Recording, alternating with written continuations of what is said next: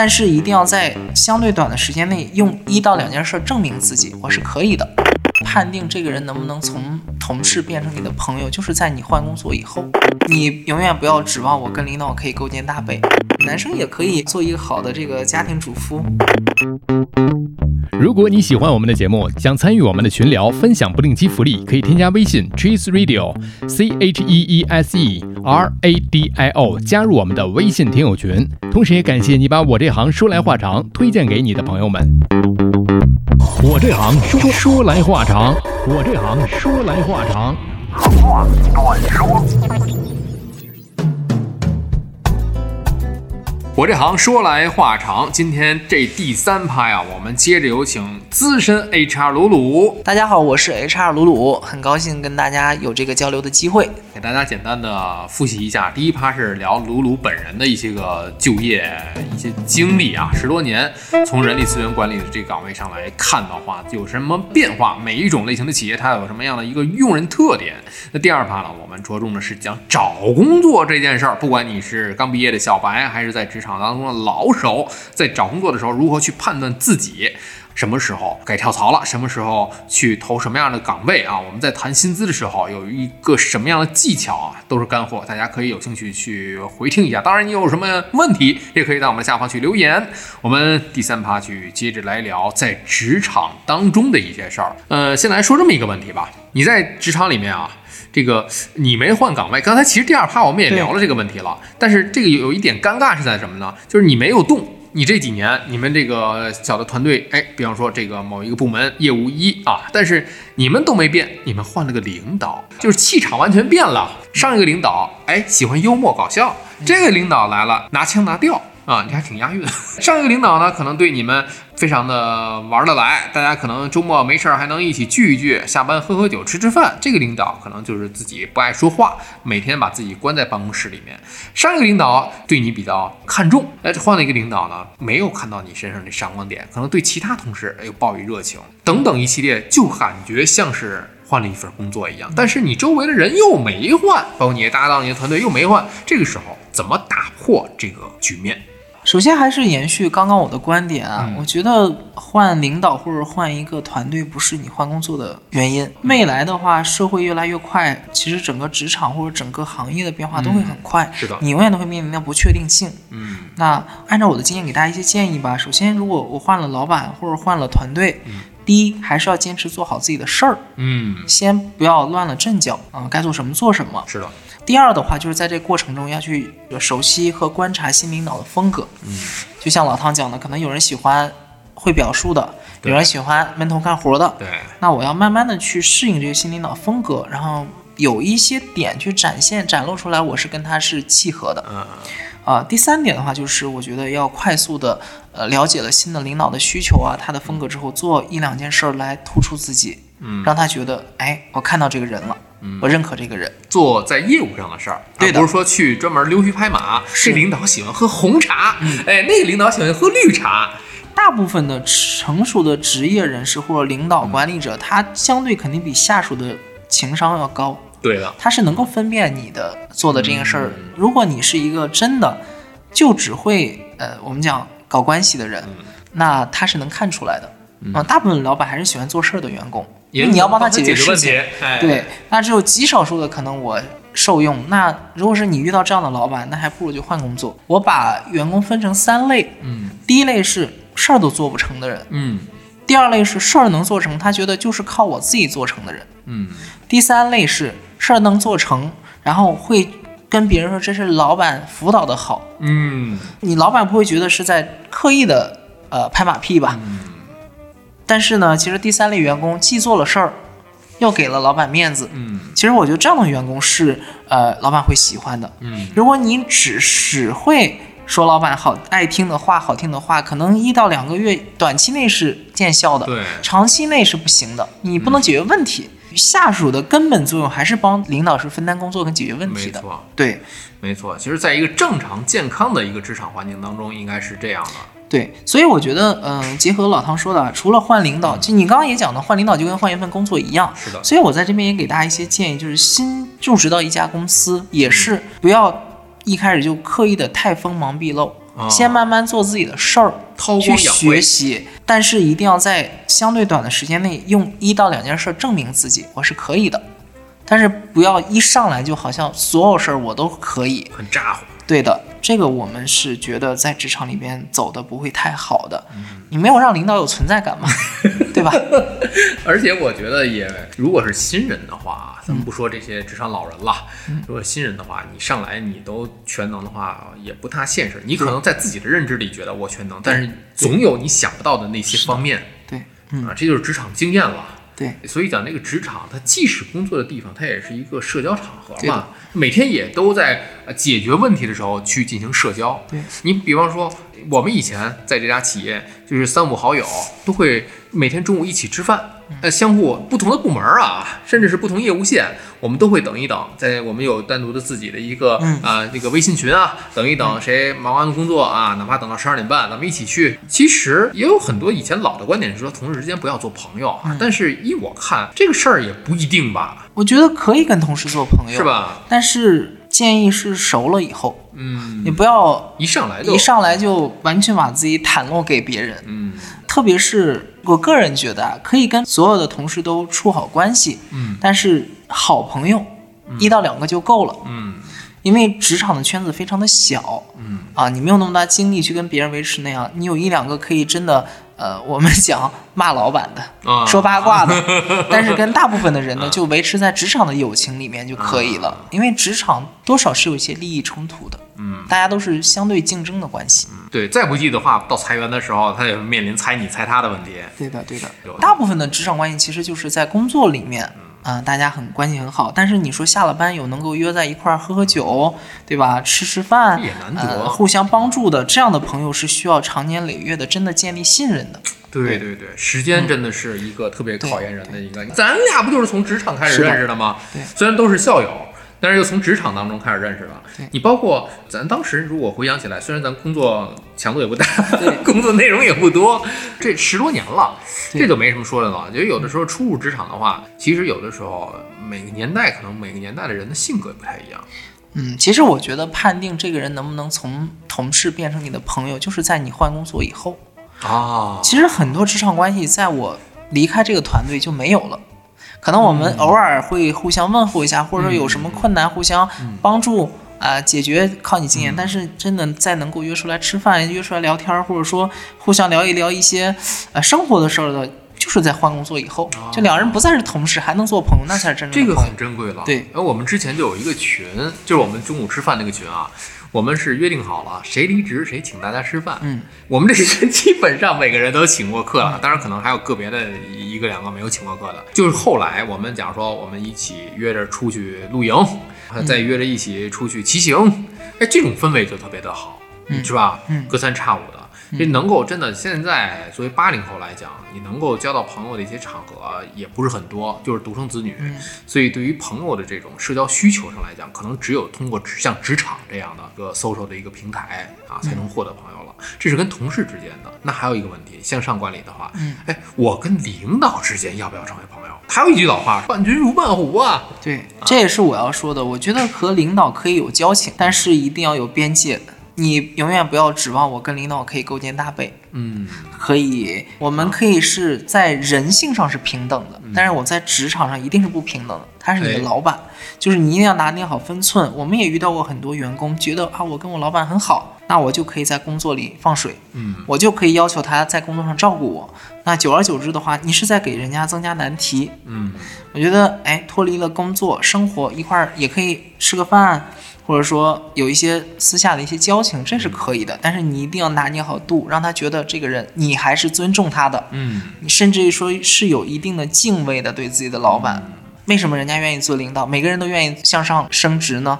就是因为你做了越高的职位，你有越好的权利嘛。嗯，所以说跟老板之间的相处，还跟这个自己的跟同事是不不一样的对，边界感这个很重要，我觉得很重要。而且给予人家足够的一种尊重，对啊，我觉得其实，在尊重之外，都有要略有，就像我刚刚说的，略带敬畏的。略带敬畏，让他觉得你是怕他的。虽然说我们现在一桌吃饭，但是我还是你的上级。是的，我是老板，我可以平易近人，但是你不能真拿自己，人家自己不端着，你得给端一下。自己就把自己放在跟跟他一样的位置上了。是两种朋友关系啊。对还有就是说，我们这个角度可能更小白一点了，嗯在职场当中，我初入职场啊，嗯这我怎么看出来这个人际关系？比方我分在一个 team 里面有十个人，嗯啊，张姐、王姐啊，这个李哥啊，汤哥，谁跟谁好？我怎么看出来他们之间人际关系？我要不要站队呀、这个就跟我刚刚讲的，其实进入到一家新的公司一样的原理，要先观察，嗯先观察不要盲目的去。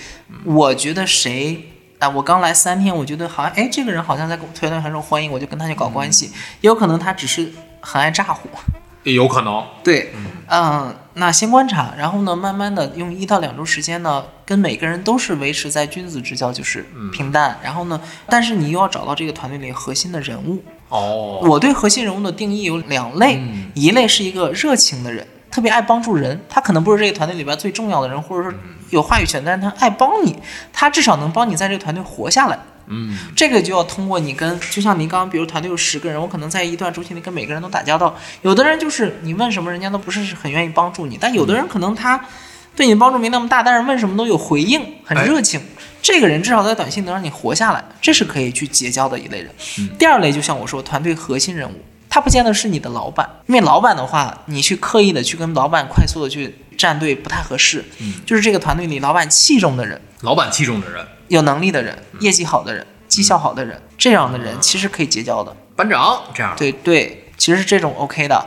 像你说的小团队也是，嗯十个人的团队，一定有一个有几个人是常出去吃饭，一块儿中午吃饭，是的啊，坐一块儿休息。对那你就要融入这样的一个团队。啊，哎，我们当时这个团队啊，给大家一个小建议啊，对，不是我不知道典型不典型啊，因为我也没问过其他的这些小圈子，比方说男生吸烟，嗯，这是一个自然融入法。再一个是游戏，嗯比如联网自己一块儿打一个什么 NBA 一个游戏，这是两个。我们呢，比方说我我不吸烟，那我们呢中午就是一开始，哎，露露咱俩一块儿吃饭去，哎，小张加入进来了。哎，聊得还比较来，咱们把他拉进来。哎，中午你想吃什么？哎，都行。哎，又比较随和，一来二去，三个人成为一圈子。然后再有新来同事，我们不着急拉，我们的角度啊，不着急拉。你跟他最近感觉怎么样？哎，不错，这个人还还可以啊，挺能聊的。而且这个人还以前哪哪哪儿啊，跟我以前有个交集。再观察一段，俩礼拜，哦。哎，挺好的，他中午也没什么人跟他一块儿吃，咱们给他拉进来。哎，一来二去的，我们又融入一个人。我们这六个人就是这么融入的。对我跟大家也分享一个我我不讲哪段工作啊，嗯就是我在去这家公司之前呢，因为有朋友在里边，他说我们这家公司呢，嗯，有非常多的坑，嗯，但是呢，来的人一定要短期内找到一个柱子抱住它，你们这是挖掘机公你就？活下来了，你就活下来了嗯。但如果没有，你可能掉坑里躺下了，死了。那抱准喽！嗯，所以我来了之后呢，其实有一个离我座位最近的一个姐姐特别热情嗯啊，那但是呢，我就一开始她其实真的哎给我很多解答，那后来我发现其他人都不跟她一块儿吃饭，哦，对，然后呢，后来慢慢的观察了几天，发现他其实这个人只是表面很热情，但是其实挺尖刻的说话，就是有点假。对，那原则上其实我跟他已已经是走的相对近，而且我老板让他来带我嘛，那我应该跟他搞好。但是呢，他也不跟我吃饭嘛，啊，那我有一段时间我就自己吃，有两三天。后来呢，发现不行，因为除了他之外的其他人家都一块去吃饭，啊我就主动要求说，我哎，有一天人家站起来了。我就说，啊、我我说我今天也没叫外卖，我也跟着去吃吧。然后人家就说，那你不跟那个谁谁谁吃吗？我就说啊，他每天都吃太素了，我不爱跟他吃一块儿去。你要换饲养员了吗？我就跟你们吃吧。然后去了一次之后呢，哎，这几个同事就在餐桌上跟我讲，就都是吐槽他、啊八卦他。然后呢，用这一次我就打入了。啊，哎，你别说这一块儿吐槽一块儿八卦啊，这是说明在这个团队形成当中有一个原则，叫有共同的秘密和敌人。一块儿吐槽哪个哪个老板，一块儿吐槽哪个哪个部门的那什么人，聊点什么小秘密、小八卦。因为我后来才知道，这个同事是跟我们老板原来就是上下级，就老板跳槽过来哦带过来的他就仗着自己是老板的亲信，就不太跟别人有一些好的这个相处的氛围，哦所以大家都不太愿意跟他打交道。但是你如果只跟他好呢，你跟他之间又隔着老板，他是老板的亲信没有关那系，你不是？我不是，所以呢，我索性还是融入大团队，嗯，对，先活下来。哎，问一个就跟你专业又有关系的了啊，额外的一个话题。嗯，老板的亲信在整个的这个人力资源管理当中，是一个眼中钉、肉中刺吗？我觉得也不是吧，每一个老板都有自己的亲信，嗯呃，就看这个亲信是什么样的人。嗯有的老板喜欢做事儿的人，那他亲信一定是那个能力强、绩效好的人，这样的是没问题的。那有的人就像你讲的是靠搞关系，搞关系成为老板的亲信，就是狐假虎威嘛。嗯，那这样的人可能他的团队也能活着，对，但是其实这种人一定不会，即便老板都不会给他打好绩效，那团队的人也不会跟他走得很近，因为我担心我吐槽老板，你就给我说出去了。嗯所以这样的人一定是存在的。但是你，我是建议大家未来不要跟这样的人走得太近。嗯如果说这人是能力很强，他是老板重点发展的对象，所以老板重视他，那是 OK 的。嗯。对，如果他只是善于溜须拍马，而老板就好这口，然后把他就带过来。嗯其实我个人觉得大部分老板是不好这口，只是面子上没办法。是吧那伸手不打笑脸人嘛，你过来拍拍我把屁，我还说我不吃这套啊，你走开。嗯 对，太耿直万人嫌了。是的，而且老板大部分需要一个这样的员工，他至少可以跟我来讲团队的一些情况，啊因为很多员工不会跟老板这就是管理里面的学问了。，对，我是安插了一个眼线在团队里头的啊，对，哎，所以这样的人存在是有合理性的，是有合理性的。我觉得大部分团队都有这样的人，未必老板喜欢他，但是他有用对，啊。这就是我之前看那个有一个叫做那个靳东演的《纵有疾风起》，他是一个团队里得有一个什么考拉，得有一个猴子，想事儿的人，还有一个什么变色龙就是古代宠臣不见得是能臣嘛，啊，是宠臣不见能臣。对，他是负责活络关系啊，团队你要放大局观上来看这个事儿哈，所以什么样的人都有，有一种人叫老好人，嗯。对，这个就还原到我们不见得在职场里是人，我觉得人性吧，就做人、生活跟职场都是，你一定要学会说 no，嗯。你不能说都好都行，嗯。这样的话会有什么后果呢？首先，可能你的活儿会很多，嗯，小谁都来找你帮忙帮我弄一下，那个帮我弄一下。啊，其次，你会有很多时间浪费在这上面去帮助别人，你没有时间去做自己专职精的工作，嗯，那反而不容易被认可。对，但是我们觉得团队里边也需要一一到两个这样的人，也需要他能够帮助把新人快速的留下来，总得有人去帮助别人吧？就是你说的，刚一入职场，我要找一个人先让我生存下来。是，的，就是一个热情的人，一个老好人。但这种人通常是团队里的老员工，嗯啊、已经上不去。他想的比较明白，嗯我靠我的这个热情和善良在这团队获得认嗯可，而不是靠能力了。已经，啊，这种人是可以的。这种人一般就是别人都不太会去伤害他，像是润滑油，对。润滑剂，不会伤害你，但是你也不你也不要指望自己，呃别人通过觉得因为你是个好人就让你去做老板或者说升职。对，大家也都能看得出来谁是老好人。对对对对对，啊，其实主要还是 这这老好人有一定的作用，这是相处了，嗯。还有一些尴尬的问题，比方说有很多人就是呃社恐，对。现在很多年轻人社恐，但是避免不了一个楼里面电梯间是吧？你在电梯里面啊 跟领导相遇了，还有一个是如厕的时候，嗯啊跟领导相遇了，尤其是男生啊，就是很尴尬。这个你你电梯间里面你相遇了，短暂的一分钟。也就一分钟吧，最长也就一分钟了。这么能有多高的楼啊？我说点什么呀？我聊点什么呀？对吧？都打了招呼了，哎，王总好，李总好，哎，唐总好。那我接下来怎么办？怎么办？很慌。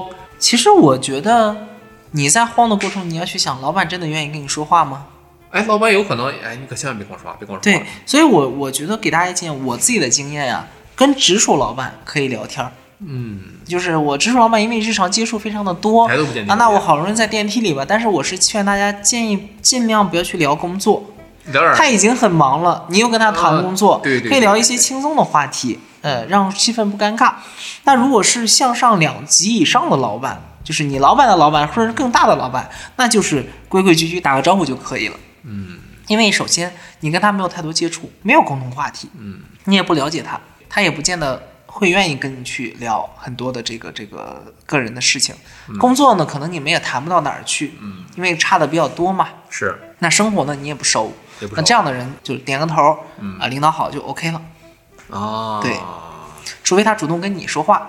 呃，如果是一个很成熟或者说比较资深的主高管，嗯他其实会主动跟你说话的。嗯，最近在忙些什么呀？，对，不用你啊，干什么去啊？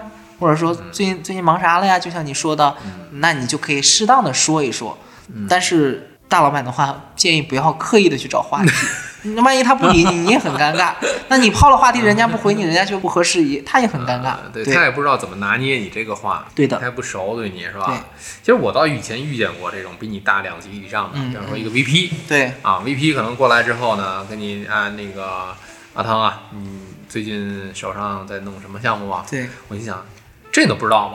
这你都不知道？当然了，人家跨两级以上，有可能就是不知道。你可以跟人讲，我最近做了一个什么。当年就是我在这个做体育媒体的时候，嗯我做有一个就是根据星盘来预测比赛结果那种娱乐性的那种东西，流量还是可以的。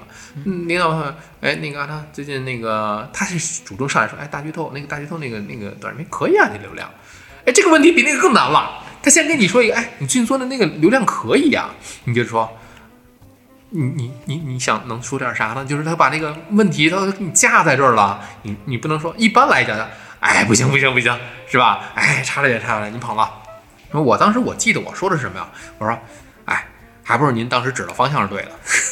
对对对，就是我们一般在遇到这种比较大的老板，因为你没有什么机会去跟他展示你嘛，那如果他认可了你，一般我们就说，哎，还行，呃，对。但是我们，但是我通常父母就说，我说完还行之后，我会说我接下来准备。再怎么怎么做，对，遇到可能简单的讲讲，哎，我们可能遇到什么瓶颈了，但是我准备怎么怎么啊在做什么，已经告诉他我已经在准备了啊，这就过去了。很其实，对。对对对对。因为我这种风格人就喜欢跟老板再轻松一点，别太尴尬了。对对对对那表现出来可能他觉得你这个人还比较好相处啊。嗯，哎，确实是。那还有一个问题，提纲之外这个问题，嗯突然间想到了，嗯就是你呃之前的老板升级了，嗯呃，或者是说呢，嗯、那个怎么样呢？就是说你跟你的老板的老板关系，就不管是以前的工作关系，还是怎么样的一种关系，你们的关系很好。嗯你中间，你们中间有一个领导，就是你的顶，你的那个直属直属领导，嗯，哎，夹在中间，这时候你怎么样处理你和他的领导之间这种熟人关系？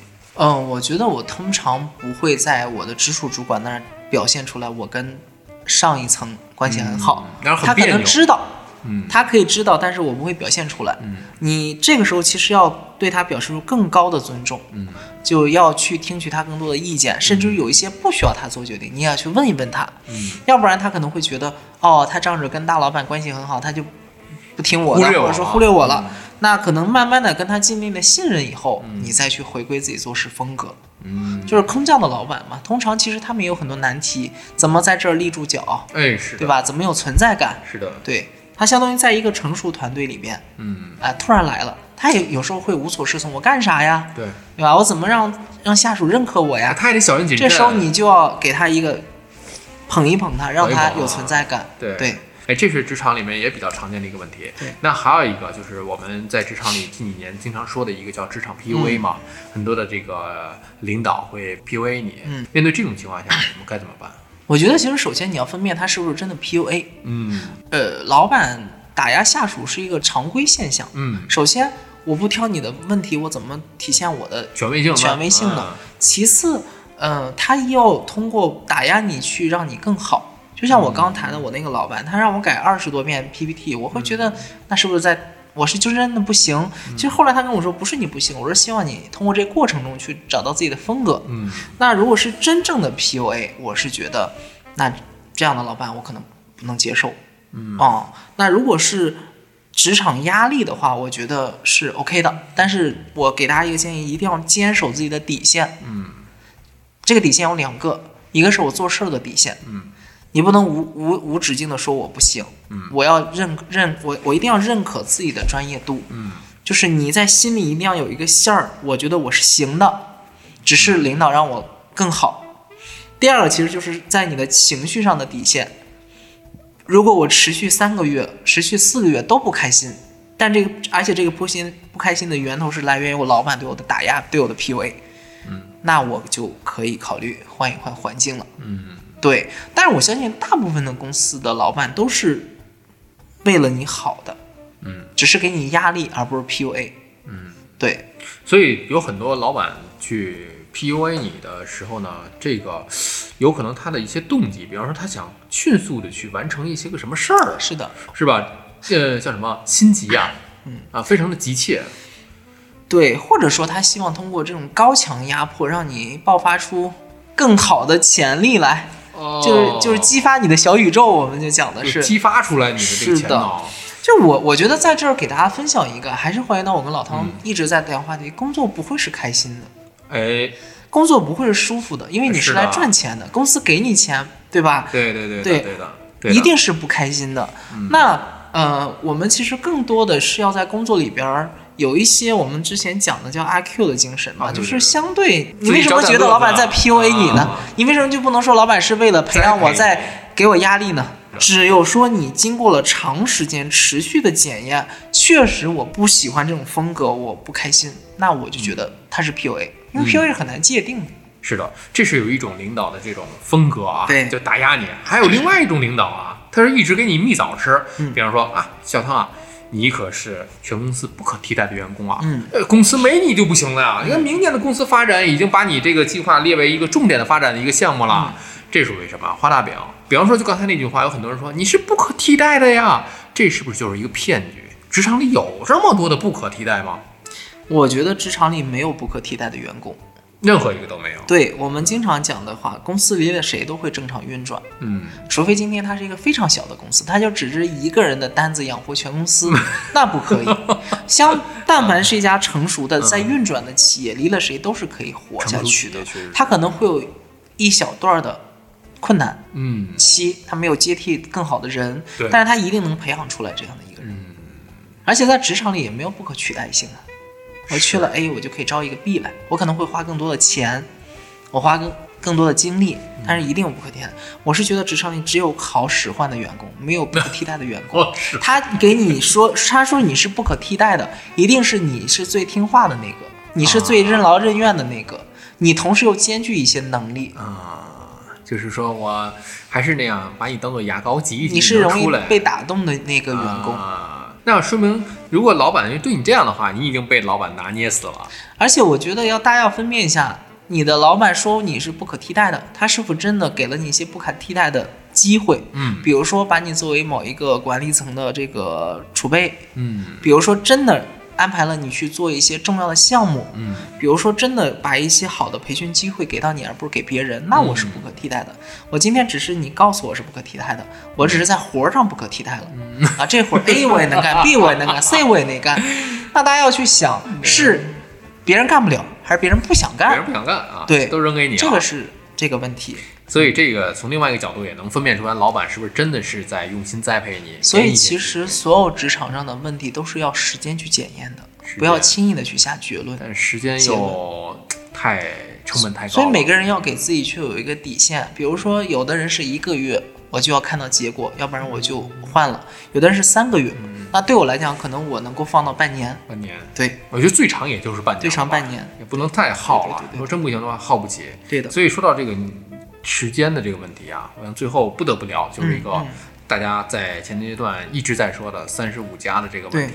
三十五岁，也不知道为什么，就这几年在这个职场当中成为了一个分水岭。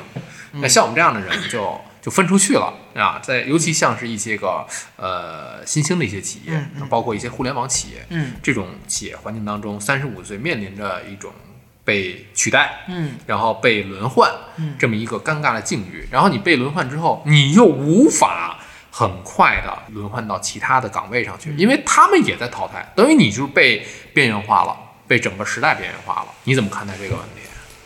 我觉得这其实是一个伪命题啊。嗯嗯，三十五岁以上没有机会的，一定是我这个回到有点推翻我刚刚说的那个话，就是职场没有不可替代的员工。嗯。但是在职场里面，三十五岁你没有机会，一定是你没有不可替代性，嗯。就是你没有一个让别人一定要你的点亮点的那点。对，嗯，我我举一个不是特别恰当的例子啊，就是企我刚刚谈到职场企业不太喜欢跳槽频繁的员工，嗯。那我在网上之前看过一个，如果这个人是毕业之后进了腾讯，腾讯跳了阿里，阿里跳京东，京东跳百百度，这个例子，哎，他？都是在 top 里边儿，那你去第下一家公司，他一定要你。一定要。那你如果从一个不知名的公司跳另外一个不知名公嗯司，永远都在做一线员工，那你肯定是有可替代性的。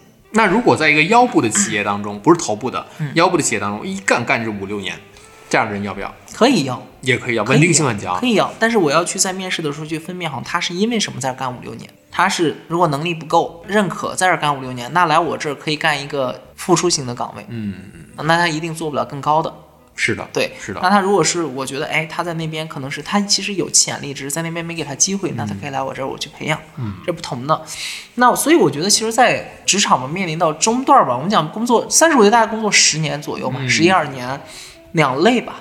一就像我在开篇说的，呃，看开一点儿，嗯就是开心的活着，嗯不要对职场再抱有我一定要怎么样的期望，那也是可以过得很开心的。嗯，这观点两年之前我一定不会说，但是我现在觉得其实，呃，我们很多人，我我我经常接触很多四十多岁、五十五四十加五十加的，就是很成功四的人，零五零嘛，很成功的人啊，他也可能做到了总监，做到了 VP 做到了很高的职位。他们说，其实回过头去看看，嗯、开心也很重要，这是一种活法，嗯，就是人一定要明白自己要什么。哎，但是啊，有没有人会说，你都被批了，你会不会站着说话不腰疼了？他会觉得我其实牺牲了很多得来的这个，啊？你愿不愿意牺牲这么多得来我这个职位？啊。比如我原来老板，呃我也不讲是某一个嗯，女性，四十五岁才生孩子，哎呦，就是因为一直想在职场里打拼。嗯。那已经五十三二三岁了，她已经职位非常高了，但她每天都，嗯，是我们部门第一个坐在那儿的，然后是走的最晚的。哇我们公司原来就是职位越高走得越晚，哦，那你对吧？如果这个人不是有超常的能力跟智慧的话，他怎么才能比别人走得更远？是的一，定是精力付出。嗯我记得非常非常清楚啊，就是我有一次跟我们业务的老板沟通完了，真的那天非常生气，就剩我跟我老板在工作了。我就抱着一腔怨气，一般下属有有怨气都是去找自己的直属老板吐槽嘛。哎我走到那儿去，我还没有说话了，我老板抬起头来跟我说了一句话，他说我今天一天就像在油锅上煎着一样。我就我就默默的 走闭了嘴，走回到我那儿去。我就觉得哦，我才三十多岁，我这样那是可以的。人家都已经，因为他马上就要退休了，但他还是愿意用这么高的热情度去工作。这种人，我觉得不是每个人都能做到的。嗯啊，这是一类。我觉得就如果你看开了，我就是在职场里面去当一个中段人，我不是最差的，我也不是最好的，但是我可以活下去、也 OK。那第二类的话，就是如果你想走得很远很靠后，你一定要快速的转型。嗯就是我讲的是三十五岁，肯定就是你在职场里还没有足够高的职位，所以你才会被踢出去了。如果今天你是一个三十五岁大厂的总监，嗯，那你一定不愁找机会。是的，对，所以就是你要快。所以我刚刚为什么跟大家讲，职场的前五年是学习，嗯，五到十年是一定要有一个转型了。有的人在第五到十年的时候还是一条直线就过去了，你可能三十五岁的时候就是一个直线，然后甚至于慢慢的往下走了。但有的人在三十岁、三十一二岁的时候往上撩了，他有可能三十五再往上撩。到四十五还在往上走，可能是他是到了五十岁才慢慢往下走，那他到退休还没走到底儿呢。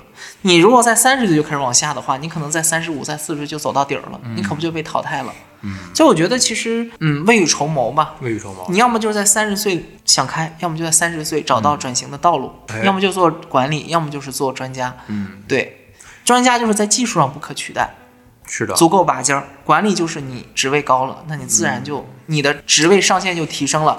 大家都说三十五岁没有机会，没有见过哪个大公司招 VP 要求三十五岁以下吧？所以其实就还是我们不是讲基层嘛，就中基层员工，中基层员。他被这个三十五岁的界限给卡住了。嗯，对，这是说三十五岁之前的人听的，那三十五岁之后的，甚至是在这坎儿上的人怎么办呢？如果说我在三十五岁的时候还没有找到一个非常适合自己或让自己很舒服的状态，那我是觉得你要快了嗯啊！你可以给自己延嘛，嗯，延一两年去想这个事儿，或者说你可以去看一看，呃，你身边的人。我还是欢迎到我刚刚那个话题，我原来有一个朋友，他是从二十多岁就是躺平的工作的状态，嗯以前是讲他不求上进嘛，但是他就是想得很明白的人，就是我不喜欢加班，嗯我不喜欢高节奏的生活，我也不希望我赚多少钱或多高职位，我就喜欢工作和生活能平衡，嗯我也喜欢能享受生活。那这样的人也 OK 啊，他是复旦大学的硕士，法学的硕士毕业，但是一直就是做一个普普通通的员工。我觉得以前是就还是我那个观点，我两年之前是绝对不能接受这样的人的，但是后来一想想。其实这样的人也是有一种活法的，就是再回到我很喜欢的这个领导跟我说的，人要接受不完美的自己。嗯，就是生活是有各种各样的，即便我进入的职场，职场的终点或职场的赢家，也不见得就是那个走到坐上 CEO 或者坐上 VP 的人，哎，也有可能是那个五点能下班，然后老婆孩子热炕头的人，可能说的比较糙啊，就是就是你要能接受且舒服的一个状态就可以。嗯，对，比如说还是人家说的，三十五岁大家都觉得找不着工作，是不是因为你要求很高呀？对对对，你三十五岁之前挣五万，你希望再找一个挣七万的，嗯但是你得想一个问题啊，你年纪越来越大，你加不动班了，嗯你出不了差了，那我可不可以降低一下我的薪水要求？嗯对吧？我就用我的经验，用我的专业去在职场里活着。嗯，对那如果降低要求了，这样的人还找不到工作呢？这样的人也是有存在的。我觉得就是破釜沉舟嘛，嗯，换一条路走一走吧。换一条路走一走。对，其实我的这个经验可以给大家去分享一下，但是不典型。嗯像我这样的非常不典型。嗯就之前做广播电台的这个传统的业务线，嗯然后呢，在一几年的时候去了一家那个大的企业，进入做互联网的这块媒体业务。嗯做了之后呢，我们这个其实双重打击啊，一是。呃，企业的这个业务线的这个被砍，再一个是你也到这个年龄上了，被砍的时候刚好到到这个年年龄上，然后呢又转回到之前的，也是机缘巧合，转回到这个传统的广播的这条业务线上去。但是呢，我起初的想法是什么呢？我做了这么多年，已经在做互联网的这种思维逻辑了，我凭什么我要回去做那个传统广播呢？后来呢，呃，其实这个找工作也非典型，也不是典型的，因为之前都是老熟人嘛，嗯在聊这个整个的业务如何去开展，你的一些策略。我们当时已经在讨论这个业务的范畴了。那好了，加入互联网的一种思维方式，做社群营销，比方说我们做这个新的那个小程序，老板觉得这是大有可为的。那好了，你既然懂，你既然做过，那你就来做这个吧。那这次转型，其实我总是说，不是在一个完全转身去转型，而是一个做一个像螺旋状楼梯这样去爬升。就我用了之前的所有这些个经历，传统广播的经验嗯和互联网工作的经验，这次是把它们结合起来，刚好传统广播这块的这个业务的硬门槛儿自己有具备，所以在三十五家这个时候，我是做了这样的一个回旋式的一个一个楼梯的一个爬升。对我接着老汤这话题啊，其实我觉得不要等到你已经被取代的时候再去有危机意识。嗯人进到职场里边儿，开始进到职场成熟期，就是我们刚刚讲的五年之后，你其实就应该有危机意识的。居安思危你。三十五岁只是被爆出来的一个标签儿跟对对符号，对，难道三十岁就没有人失业找不着工作吗？也有。有，所以，我们其实要做的是，尽量的在你的工作内利用工平台、利用职场去积累资源。嗯，啊、这个资源可能是人脉，可能是技术。我还是我那观点嘛，没有不可替代的员工，但一定有相对不可替代的嗯人员。那你成为这样的人，第二个的话，你要去一定要给自己一个备选的方案。企业为什么我刚说企业内没有不可替代的人？因为企业永远都有备选方案。嗯你是第一顺位的，但是如果你走了，我一定有第二顺位能顶上来干你这个活儿。嗯那你的职场也是，比如我现在做人力资源管理，那如果我今天不想做，或者说我没有机会做了，我可不可以去做职业规划师啊？我可不可以去给小的公司做咨询啊？我可不可以去做改简历啊？甚至说我们有很多 HR 呃转型去了大学里当老师啊，嗯因为我们有很丰富的大企业的经历，这个都是我们前期积累出来的。嗯那你其实只是，嗯、要我是建议大家在三十五岁之前想明白这个事儿。嗯你不要等到你自己没有路走了再去找路出来，而是永远都自己有第二条路备着。对，所以还是未雨绸缪啊，居安思危这个思维方式。最后我想补充一个问题啊，就是说刚才有一个细节，你讲到你们之前的那个女领导，，对，她是照了这么大的一个年纪，她考虑生育的这个问题。那现在这个在咱们现在这个环境当中啊，这也是比较让人去发愁的一个问题，尤其对于女性来讲，就业的环境不是那么的友好。嗯坦率来讲，确实是比较。艰巨啊，比较艰辛啊，嗯，比较不是那么的友好，所以来讲，所以对于一些女生而言，她面临的问题，呃，确实是更复杂一点。对我们一直觉得，其实，在职场里边，女性是比男性具有弱势的，因为她天然的可能她的经历、她的家庭的这个付出要比男性要高一些。但是我觉得，除了我们一直在坚持好一点的公司在这个性别上有倾向，比如说我们公司其实会更多的给女员工一些机会，或者说一些照顾。我们也可以不要那么局限，就男生一定要在职场里有成就，一定要打拼，男生也可以做一个好的这个家庭主夫，对对对吧？他也可以在职场里奋斗，他只是我们讲一个观点，就是他只是在生孩子上比女性有一些优势，但是那基于这个的话，嗯，我觉得看个人要什么吧，嗯。对。其实现在已经不是像以前那种什么男主外女主内啊，现在都可以主外，大家都可以主内啊。只是说看你自己倾向于要什么，我想要什么。可能我们的我的这个老板代表的是四零五零加，嗯他希望在职场里有一定的这个成就，去体现自己的人生价值。嗯那可能我现在觉得，现在九零后甚至零零后，他们是觉得，哎，自己活出自己想要的那种生活，自己活出自己想要状态，那才是最好体现自己的价值。我觉得是不同的。是，可能我们过往用传统的局限的观点来讲，会觉得这类人是成功，那类人是不成功的。我现在是觉得，其实没有成功或不成功的，嗯，你自己能接受，然后你自己也开心的状态，就是好的生活状态，也是好的职场状态。对对对，你有了好的生活状态，才有好的职场状态。以前我记得我在电台实习的时候，老师就问我一个问题，就问我们组里每一个同学，就说你们想一想自己是你是为了工作而生活的人，还是为了生活而工作的人？对我们其实经常跟朋友讨论，工作是为了什么？嗯，我相信百分之九十的人不会说我工作就是为体就是为了体现自己的价值，我就是为了创造价值。很大部分人可能工作还是为了赚钱，嗯是为了生活。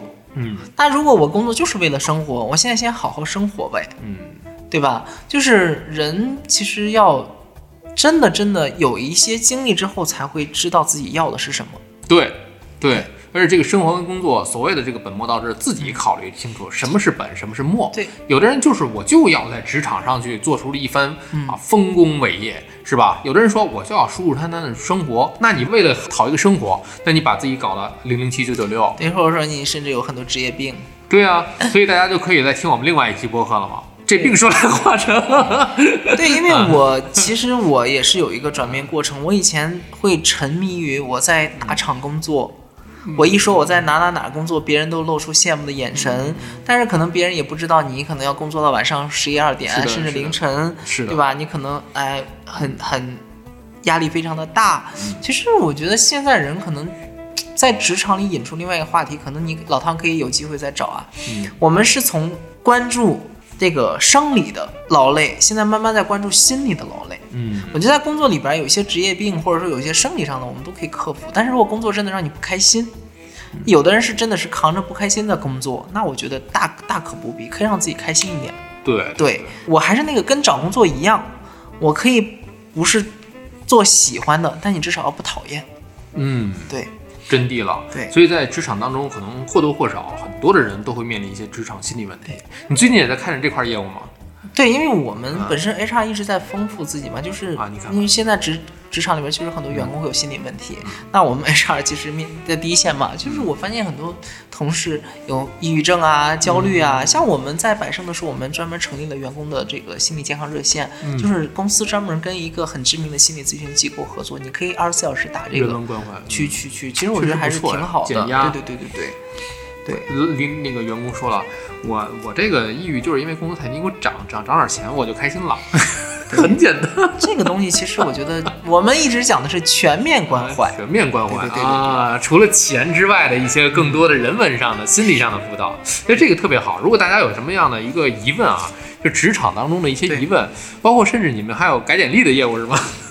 啊，对的呀哎，就是我们也会简历有啊技巧，嗯简历的技巧呀，对就像我刚刚讲的，我们不是写一份简历就走天下的呀。哎对对不同的行业啊，不同的公司，其实都要去投，甚至于说，像我们刚刚提的。嗯，HR 有很多的职责，嗯可能这个公司招的 HR 是侧重于这个部分，那个公司招的 HR 侧重那个部分。那你在投简历的时候，你就要去侧重些什么？嗯，对，所以大家有关于职场当中的任何的问题啊，都可以给我们写到下方的留言当中，也可以加我们的这个听友微信群 Cheese Radio，加进来之后，我们就可以畅所欲言。大家，我觉得每一期的问题，就是每一期我都会在录制的时候，或者是写完文案的时候，我都会跟大家说一声这个主题是什么，然后大家呢，或者是听完之后呢，还有什么想问的，哎，我们还可以返场。呃，露露就我们这三期之后可以再返场。其实我觉得除了我们来分享之外，我更喜欢听别人的问题。嗯。其实我们做 HR 的很喜欢别人问我们问题，因为我们长期处在问别人问题的过程中。嗯那如果有别人问我们问题的话，我们才能够去很深思，就是问我们通常问出来的问题，都是我们觉得我们是能解答，或者说我们能够熟知的。但有时候我们其实很喜欢遇到一些别人问了我，我愣一下的问题，哦，这样我才能够去想，哦，这个问题我没想过。Thank you.